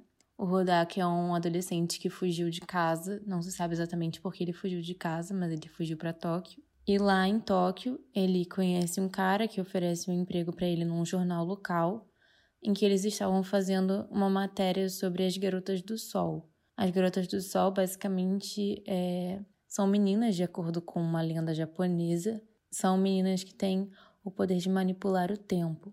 Então, basicamente, se tá chovendo, elas podem trazer o sol. E é isso, basicamente isso. Vamos voltar para esse episódio agora. Cara, só, só fazer uma localização aqui na sinopse, rapidinho. Esse jornal que ele trabalhava é tipo um jornal de interior que, tipo, trabalha lendas urbanas. É tipo Chupacabra, ET Bilu, Grávida de Taubaté, é. essa lenda urbana aí, pô. Boa, boa. Muito bom que a gente está sempre aqui trazendo para vocês, é, aplicando as, as lendas japonesas na nossa realidade, sabe? A gente tem consciência de classe. Até porque, até porque o, a gente sempre fala aqui, a gente falou desde o primeiro episódio, que anime a gente tem aquele problema com anime que a gente não consegue entender tudo, por quê? A gente não tem aquela cultura já intrínseca na gente, a gente já não tem esse esse negócio, esse plus instalado de fábrica. Então, o que, que a gente faz aqui? Que a gente ama vocês. Faz a tradução. A gente faz a tradução contextual, que é algo além, a localização. É Exatamente. isso. Entregando. Enfim, e aí o, o Rodak, ele conhece a Rina, que é uma das meninas do tempo, só que ele acaba descobrindo, na verdade, a, a sobrinha do cara do jornal acaba descobrindo que as meninas do tempo elas têm uma maldição ligadas ao poder delas, que de tanto elas trazerem o sol, elas acabam desaparecendo e, e, quando elas desaparecem o sol realmente fica fica para vida. E se elas não desaparecerem, a, vai chover a cidade inteira para sempre, vai alagar e a cidade vai afundar, basicamente isso. E a Rina também é uma menina que mora sozinha com, uma, com um irmão, porque eles têm de novo vem aquela coisa da, da família desestruturada, né? Da você ser sozinho no mundo. Porque o Rodak, ele, ele se virou, né? Ele saiu da cidade dele para Tóquio, se virou, dormiu na rua, procurando um emprego. E, e a Rina também, ela, ela é menor de idade, ela mente a idade dela para poder se emancipar, né? Digamos assim. E poder cuidar do irmão dela sozinho, porque acho que os pais dela morreram, não é isso? Ou, ela, ou abandonaram, não lembro. Não, eu fico devendo essa daí. Eu acho que eles morreram. É, enfim, a questão é que eles são sozinhos ambos. E, e eles acabam se encontrando e, e o Rodaka vira tipo o agente dela de, de garota do tempo. Ele começa. Porque como eles são sozinhos e eles se viram, eles precisam de dinheiro. Então é, a Rina começa a ganhar dinheiro abrindo tempo para as pessoas. Então, tipo assim, tá chovendo, vai ter uma feira na cidade. E eles precisam de sol, porque feira não funciona ao ar livre se tiver chuva a Rina vai lá atrás do sol e a pessoa paga pra Rina. E aí o, o Rodaka virou agente de tempo dela. E a partir disso eles vão construindo uma família também, né? Eles vão se apaixonando e construindo uma família porque um apoia o outro e, e, e cuida do outro, enfim. E eu acho muito legal a, que também tem o simbolismo do tipo, uma metáfora, né, digamos assim, do sol, porque a, a Rina, ela traz o sol e ela é como se fosse um sol na vida do Rodaka também, porque o Rodaka ele estava perdido, sem rumo, sem família, sem casa, e a Rina traz esse, essa luz, essa esperança para a vida dele, né? Cara, esse filme ele é maravilhoso, especialmente falando da animação. Quando eu vi a animação, porra, teve uma cena que eu vi que é do começo do filme que aparece a quando ele vai lá para casa do cara, aí a menina tá cozinhando, aí aparece tipo a cena que ele vê dela dela na cozinha, assim, tipo, a porra dos detalhes, eu tive que pausar aquilo, eu falei, tem que twittar aquilo que as pessoas têm que ver, esse bagulho absurdo. Eu mandei pra você, não mandei, Mário? Mandou e acho que você até postou no Twitter. É, postei, eu falei, caralho, isso é um absurdo. Eu fiquei, tipo, chocado com a qualidade do negócio. É muito forte. E, tipo, o filme em si, ele é muito bom, né? Ele trata também de uma lenda, é uma lendazinha, tipo, lendazinha pique, não lenda do como se fosse o laço, mas uma lendazinha de interior maneira, pô, bem conhecida. Eu acho muito da hora, tá ligado? Me lembrou muito aquelas paradas de estudo Ghibli, tá ligado? Ver as baleias no céu e tal. Tem alguma relação em, com tempo e peixe? Que eu vejo eles muito falando de peixe, né? É muita questão de peixe. Que uh, quando eles fazem alguma referência à mudança de tempo, é, tem a metáfora do, de cardumes e coisas assim. Cara, eu, eu não sei se é isso, mas tem na mitologia que os deus, que os da lua e do sol, eles descem, da, acho que não, da lua e da chuva, alguma coisa assim. Eles descem no céu, descem do, quando eles descem do céu, eles não pegam forma humana, eles pegam forma de peixe. Acho que, a única ligação que eu consigo fazer de peixe é isso. Qual vocês acham que é o ensinamento de cada filme? Assim, qual, qual é o ensinamento amoroso que vocês tiram de cada filme? Cara, o primeiro cinco centímetros eu tiro sobre a questão de você falar o que sente, tá ligado? Jardim de palavras. É a questão do você andar e aprender junto com a pessoa, apoiar o sonho dela, crescer com ela o Your Name é que eu gosto muito do Tony Ramos. E, cara, o Everything If You é sobre você não desistir da pessoa, porque às vezes, por mais que, que algo possa parecer a culpa dela e ela esteja destinada a algo, tá ligado? Você, ela não tem que sofrer por causa disso, né? Ninguém tem culpa de alagar a porra do, da cidade. Mas realmente acham que foi uma decisão, tipo assim, que ele não deveria ter salvado ela e deixado a cidade. Deveria. Não, mas peraí, mano, deixa, deixa eu terminar de falar, o Your Name tá sacaneando. O, eu tava ganhando tempo para poder pensar. Cara, o Your Name é sobre, tipo assim, independente de você estar tá ligado, destinado à pessoa, sabe? Você escolhe o amor da sua vida. Não é, não é por mais que você tenha o amor da sua vida e o amor para sua vida, ou que você está destinado a estar tá com ela, destinado a com ela. Não, não é muito bem isso mas sim que você escolhe com quem você quer estar, tá, tá ligado? E, tipo, ele poderia muito bem estar tá com a crush dele, mas ele escolhe investir no que ele acha melhor e que ele corre atrás e ele consegue no futuro e foda-se, tá ligado? Eu acho um pouco isso, de você da decisão do relacionamento, tá ligado? Independente que ele se mata para tentar resolver os baús, ela também. Eles querem estar um com o outro e é isso, tá ligado? Você se decidir. A minha, gente, não não aguento. Tinha que ter sacrificado a menina, entendeu? Eu acho um absurdo o pessoal perder casa, o pessoal passar dificuldade porque não sacrificou a menina, entendeu? Eu acho absurdo. Como é que ela conseguiu viver todos esses anos sendo isso? Ai, Gabriela! Para! É muito caráter de sua pessoa, entendeu? Não tem aquele filme lá do japonês que ganhou Oscar, do chinês? Não me lembro, a Oceanofobia. Aquele filme que ganhou Oscar. Parasite, é. Que, que os caras tá na é, casa é, alagada, é pra caralho, chovendo. Aí vai a porra do burguês e fala merda, tipo assim, nossa, a chuva ontem foi complicada, né? Que não sei o quê. Aí, tipo, o cara, na, cara, tipo assim, teve a casa alagada, falando, não, realmente foda, né? A Mariana ele é coreano, Alexandre. É, ele é sério, gente. Eu achei muito absurdo o filme. Tipo assim, claramente é um desastre natural, as pessoas morrendo, morrendo. morrendo. E a menina, tipo assim, e o menino, foda-se, por mim tudo bem todos os dias chover. Cara, não, não tá tudo bem. Para, gente, vocês não têm amor no coração. Vocês não são pessoas românticas. Não, deixa eu concluir meu pensamento. Eu tenho noção de que a mensagem do filme é que aquilo era inevitável e que a escolha que ele fez foi a certa e não sei o quê, porque isso tinha que ter acontecido mesmo, era para ser. Mas, mano, como é que você consegue viver? Realmente, assim, tipo, por mais que pessoas falem que não seja culpa dele, não sei o quê, porque isso já ia acontecer mesmo, já tinha voltado para onde era, não era, não era tão importante assim. Eu não conseguiria viver com essa culpa, não, gente. Desculpa. Mas, cara, eu acho que o filme ele faz isso também. Porque no final, o Rodak ele fica tipo. Pô, será que a gente fez o certo? Será que a gente não deveria ter deixado isso pra lá? E, e a cidade tá assim por conta. por nossa culpa. Inclusive, ele vai lá encontrar com a senhora, né? E a senhora diz que a casa dela foi alagada, ela perdeu a casa e tudo mais. E ele se sente culpado. E a, a, a Rina também se sente culpada eles não deixam isso de lado. Só que o amor que eles têm um pelo outro faz isso ter uma importância menor, digamos assim. E também eu acho que tipo o filme ele acabou sem final, né? Ele acabou no meio da história deles. Então a gente não sabe realmente onde que isso foi parar depois, né? Se tipo assim, foi a euforia do momento de um ver o outro e, e esquecer de tudo.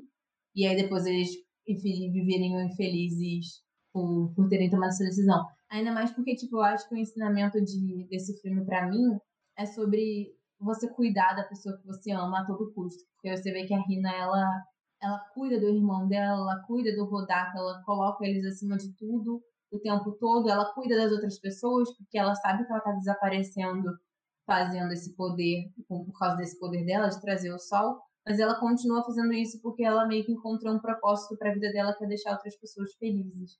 Então a Reni ela sempre coloca as outras pessoas acima dela e essa é a forma dela de amar.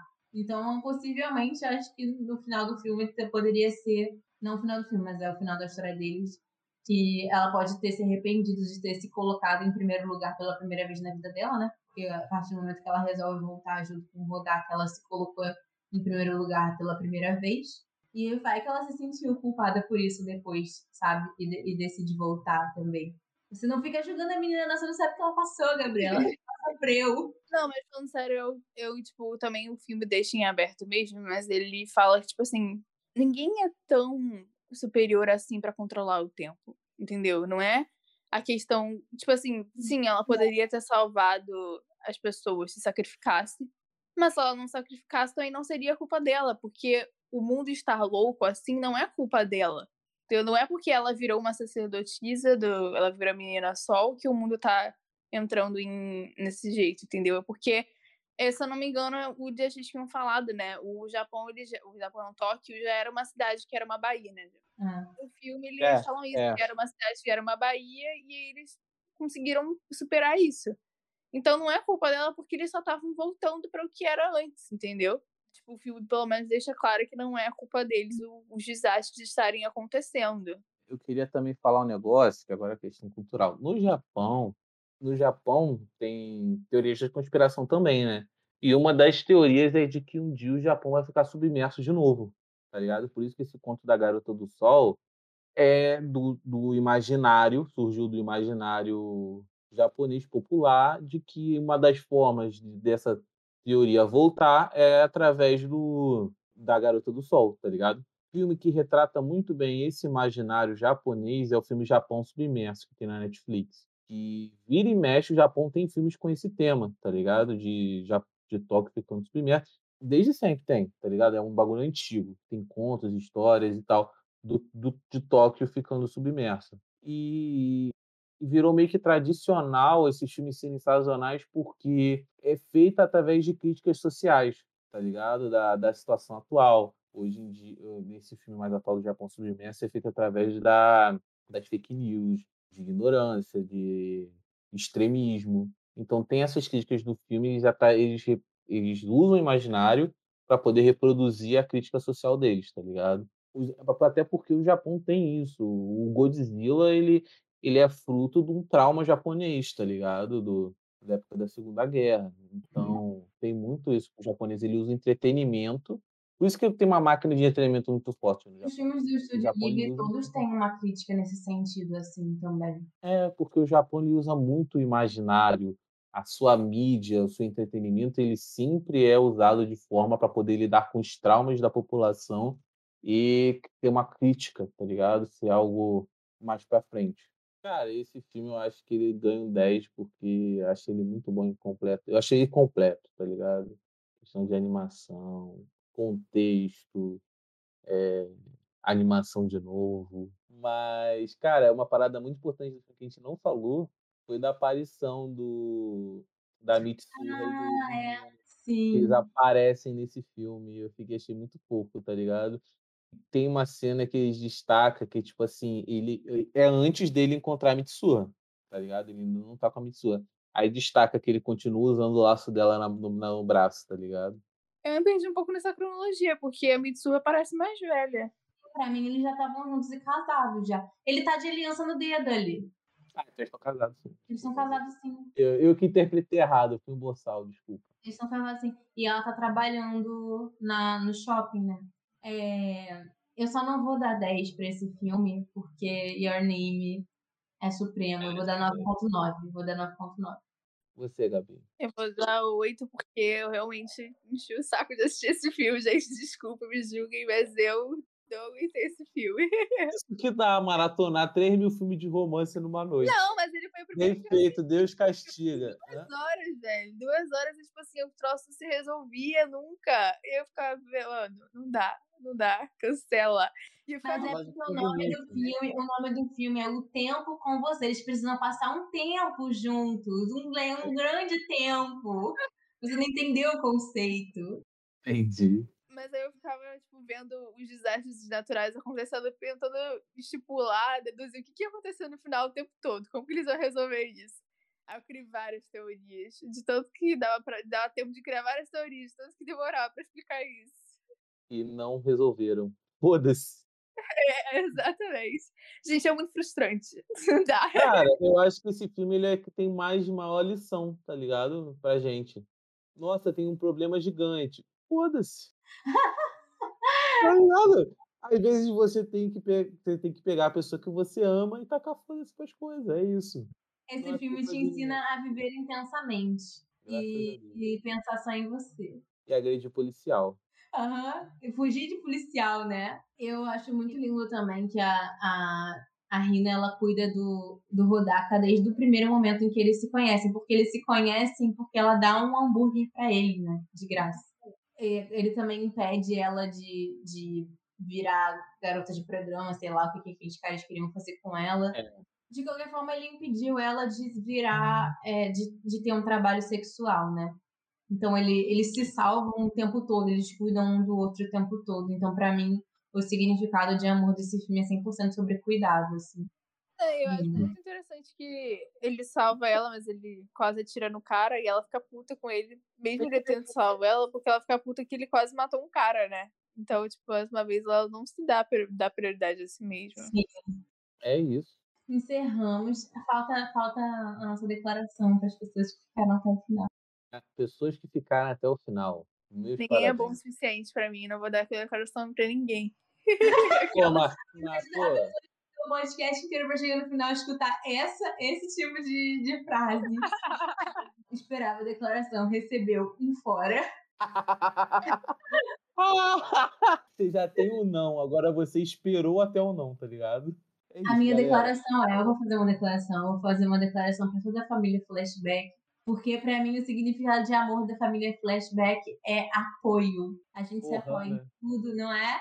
A nossa Hannah, a Porra. nossa Hannah é o nosso amor é se apoiar.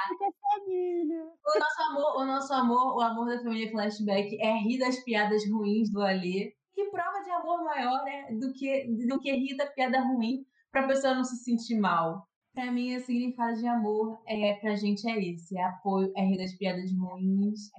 É, é, enfim, é vocês. Vocês são o amor da minha vida, galera. Amo vocês. Sim. E aí eu tô aqui cansada com o nas costas, mas eu continuo aqui porque porque eu sei que vocês vão dar valor, alguém dá valor nesse mundo. Aquela, aquela super carente.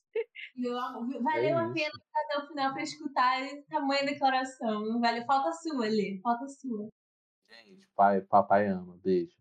Que bosta de declaração. Não, legal que a gente tem a pessoa declaração amorosa, a gente tá aqui. Ah, família, família. Gente, Porra, não, vou fazer uma beijem. declaração amorosa. vou entregar. Só que eu vou fazer a declaração amorosa, vou dedicar esse episódio pra mim. Deixa eu falar, Gabi. É um momento duro pra mim. É um momento duro, mas eu tô aqui, tô aqui me esforçando, criando coragem, criando palavras. Calma aí, pô. É, eu vou dedicar esse episódio pra minha namorada. Muitos beijos, abraços pra Fefe. Você merece. E tudo que esses filmes demonstram, eu já aprendi com você, filho. É nóis, beijo. Filha. Ai, que bonitinho. Beijo. Bonitinho. Amei, amei, hein? Que homem, que homem. Então eu vou dedicar também, eu também vou dedicar pro meu mozão, que vocês já conhecem, Arthur. Ele tá sempre apoiando a gente o tempo todo, em tudo, em tudo que eu faço, ele me apoia em tudo. Então, tipo, pra mim, eu acho que eu me reconheci muito em muitos desses filmes também, porque por isso, sabe? Porque, porque a lição que eu aprendi com amor na vida, tendo um amor que eu tenho também é esse, sabe? É isso. e Manda. eu vou trazer minha declaração então pros meus namorados, que são a família Schberg. Todos da Mas família manda um beijo pro. Danzo. Um Ah, Arém, meu Arém. É isso, galera. Declaramos amor aqui, estamos todo mundo constrangido, menos Gabi, que a Gabi tá rindo da nossa cara, que ela não tem que passar por essas por essas situações. Eu saí por cima, porque eu tenho vários web namoradinhos. E eu não preciso fazer essas palhaçadas que vocês fazem. Pra Gabi, o amor é Deus mandou, Deus mandou amar o próximo, então ela tá amando. Sim. Gente, eu nunca vou ter um relacionamento que eu amo todos igualmente, tal qual Jesus. Ok, ok. Vamos nos comentários.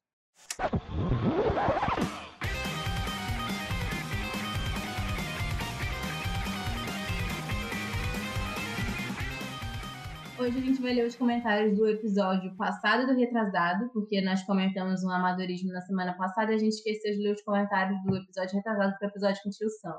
E aí eu vou ler os comentários do episódio retrasado do passado, tá bom, galera? Então tá, então primeiro. Primeiros do episódio com o tio Sam, o Roger falou assim, arroba Roger Alisson. Ele falou, trazer o tio Sam foi uma tirada perfeita. Provavelmente eu estava presa em algum genjutsu, porque realmente não conhecia. Pelo menos não por nome, mas mais que fome em números de inscritos, a presença dele nos traz uma outra percepção do conteúdo do Pod Flashback. Trazer a história de um youtuber de animes com quase 2 milhões de inscritos foi uma coisa incrível. A gente se sente motivado e acredito que isso reflita em vocês também. Meus parabéns ao tio Sam, não só pelo sucesso do canal, mas pela história incrível e pelos projetos futuros dos quais desejo muita sorte. Tio Sam brilhantou demais, né? Maravilhoso, perfeito. é, qualidade. Pô, vamos, vamos deixar pra chamar aí no. A gente vai gravar na, na mansão dele no próximo, próximo vez. Ele quer a todo custo participar dessa função, ele, tá- ele quer muito entrar pro squad. Pô, filha, a gente não, a gente vai lá, pô, vamos, vamos aí na sua mansão gravar um episódio no podcast, pá. Beleza, a gente chega lá, a gente já chega com malão, tá ligado? Várias mochilas. Ficamos.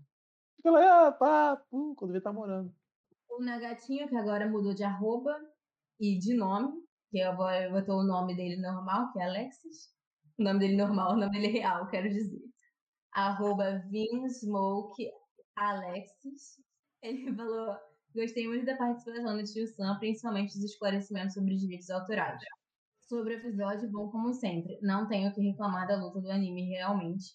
A segunda melhor no clássico. Perde só pra Neji versus Kidomaru. Inclusive, vocês me fizeram ter uma nostalgia que fez Naruto subir na minha lista dos meus animes preferidos. Gostei muito do grande finale da temporada. No aguardo da segunda. Quem sabe vocês não me convençam a assistir Boku no Hero. Vem, Mas gente. assistir. Vamos assistir, que tá vindo aí. Próxima quinta já é a temporada de Boku no Hero, hein, galera? Vamos que vamos. Anime Boku no Hero é anime bom, cara. Vamos criar um fandom de Boku no Hero onde todos te amam e não tem chip. A gente, a gente cria, é, vamos, vamos fazer o seguinte, a gente cria uma página que chama Praça Pública. Aí sempre que alguém do bonde falar de chip de Boku no Hero, a gente printa, joga lá e começa a, a, a, a mandar emoji de pedra. A gente vai presidenciar a pessoa Que coisa horrível! Que coisa horrível! De se dizer e de se fazer, seu monstro. novas formas de agressão virtual criadas na pandemia, graças a Deus. Gostou, Maia? Gostou? Não, eu gostei não.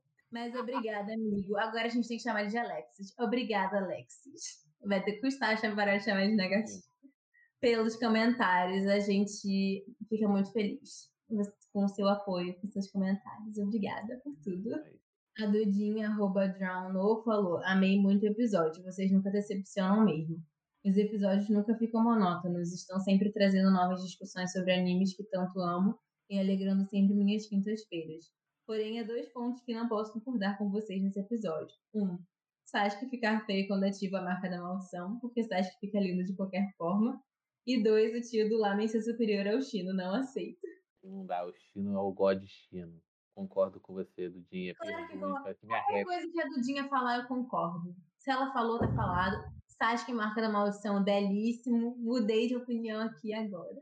O Miguelzinho, arroba Lana Yus, falou: Adorei a entrevista e o episódio. Gostei muito da história do tio Sam. Sobre a luta, não tenho do que reclamar. Luta zero erros. Minha preferida do clássico. O Sasuke passa a luta inteira se descobrindo enquanto luta com o Naruto. Tanto que no final, mesmo sabendo do requisito para se despertar o Mangekyou Sharingan, ele decide não matar o Naruto e traçar um caminho diferente do irmão. Outra coisa que eu adoro nessa luta é que ela é dividida em duas partes, do clássico Shippuden. Você pode acabar de ver a luta do clássico e pular para a luta do Shippuden, que você verá que elas são em essência a mesma luta. O Naruto tentando trazer o amigo consumido pelo ódio de volta ao caminho da luz. É, eu costumo falar que a diferença é que uma eles são crianças e não tem muita noção da vida, né? Um não entende o outro. Naruto não entendia o Sasuke de forma nenhuma nessa luta. E no Shippuden eles estão ali disputando o título de Hokage, muito mais maduros e o Naruto conhecendo muito bem o Sasuke ali, sabe? Grande parte da vitória do Naruto é exatamente por ele ter feito toda uma jornada de conhecimento sobre o Sasuke. Então eu acho muito legal isso da luta. Tanto é que o, no primeiro no primeiro. Eu falei isso né, no outro episódio, né? Na primeira luta do Vale do Fim, a maioria dos flashbacks são narrados pelo Naruto. Muitos deles ele fala o que ele sente, no Shippuden é o Sasuke que fala o que ele sente, né? Uhum.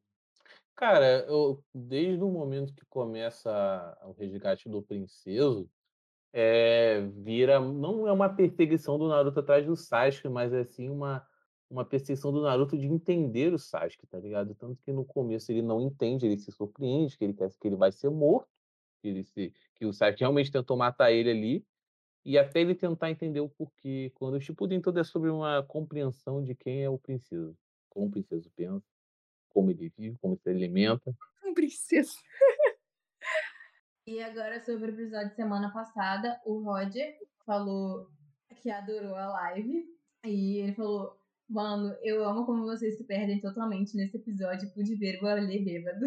Ele também falou foram muitas emoções, mas uma coisa que não comentei foi sobre a Mari se declarando aos fãs no finalzinho. Tem muita zoeira, eu taquice, mas esses momentos fofos são tudo também. Vocês são tudo é. pra mim. Eu perdi esse momento, saí mais cedo. ah, é verdade. Essa gravação foi maravilhosa. Nossa, a gente precisa fazer mais vezes. Gente, eu não sabia. O meme, quando eu perguntei do pobre, eu não sabia que eu, eu rendia tanto meme. Sim, nossa. Não, não perdoe, eu fui despretensiosamente lembrando da Miwa. Eu falei, ah, gente, que é uma coisa que a gente lembra da Miwa, né? E aí, de repente, virou um grande meme no fandom. Vocês realmente, teve realmente achando que eu, teve realmente gente achando que tá falando mal de mim. O nosso Comodoro fez até um meme. Já falou, ele falou assim: vazou a imagem da Kakashi Tentei. E aí é uma imagem de uma menina de óculos falando odeio pobre.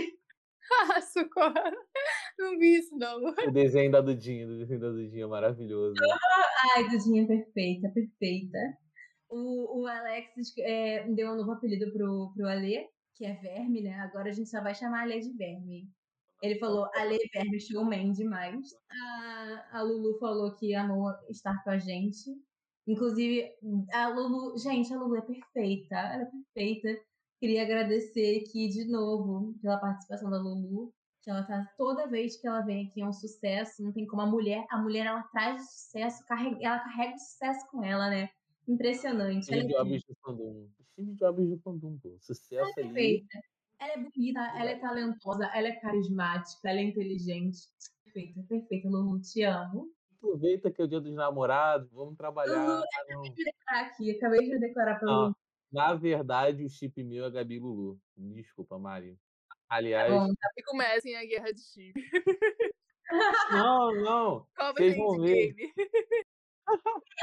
Sabe por que você tinha que se declarar? Pro seu, pro seu par, que é o padrinho. Cadê o Aledame aí? Cadê? Você tem que se declarar pro padrinho também. Eu nunca vi o rosto do cara. Eu quero saber, eu quero a declaração. Se vira, vai. Gabi, corre, corre, Gabi. Eu vou aproveitar o dia dos namorados, né? Que vai ter vários bagulhos de curiosquetes, de declaração e tal. Eu vou entrar na Anônimo, eu vou falar que eu sou a Rokudani e vou declarar pra Gabi. Pra Gabi não, pra Luísa. Tá de sacanagem. Eu vou fomentar o meu chip no Red. Você se declarar pro padrinho. Ó, oh, o padrinho, vou deixar aqui avisado que se você receber alguma declaração do dia dos namorados, foi a Lê que mandou, tá? É isso, joguei aqui na roda falando em declaração, a, a Boruto Explorer tá fazendo uma parada muito legal. Não sei se quando esse episódio for lançado ainda vai existir, mas eles abriram Curious Cat também para quem quiser mandar mensagens de amor, mensagens legais, se declarar pra alguém. Mesmo. Quem quiser se declarar, manda sua mensagem de amor, mandar sua mandar seus sentimentos, vai lá no Curious Cat da Boruto Explorer, que eles, eles abriram lá para vocês abrirem o coração. Parafraseando a Lulu, manda um cheiro. Sim, sim, manda um cheiro. É, não esquecendo de seguir a gente nas redes sociais, é, podflashback, no Twitter, Instagram, no TikTok e no nosso canal no YouTube. Se inscrevam, gente, por favor. A gente precisa crescer no YouTube, a gente está postando todos os episódios lá também. E lá Lá no YouTube os episódios vão começar a sair com imagem, tá? São nossas carinhas aqui. É, quem não quiser só escutar a gente falando, quiser ver nossas belas carinhas também, a gente vai postar lá no YouTube. Então se inscrevam lá no nosso canal, ouvindo flashback. E a minha é arroba mariammp underline. E no Twitter eu mudei o meu arroba porque eu não quero ser encontrada por certas pessoas. Mudei pra Mari Out of Context sem E no final. O meu é arroba Cacau Sentei no Twitter. E eu não vou falar do Instagram, porque eu não sei se eu vou voltar pro Instagram. Acho que eu vou, mas no momento não tá dando. Eu sou ali pode flashback no Twitter, segue nós. E a gente também tá na Twitch. Se você, meu amigo, quiser ver a gente conversando, jogando algum jogo, jogo de palavras, porque de outra coisa não dá, que a gente não tem tecnologia suficiente para isso, né? A gente está na Idade da Pedra. Lembrando que se você quiser apoiar a gente de alguma forma financeira, por favor, o Prime da Twitch é de graça. Então você não gasta dinheiro para poder dar dinheiro para a gente. Ó, oh, foda, almoço grátis.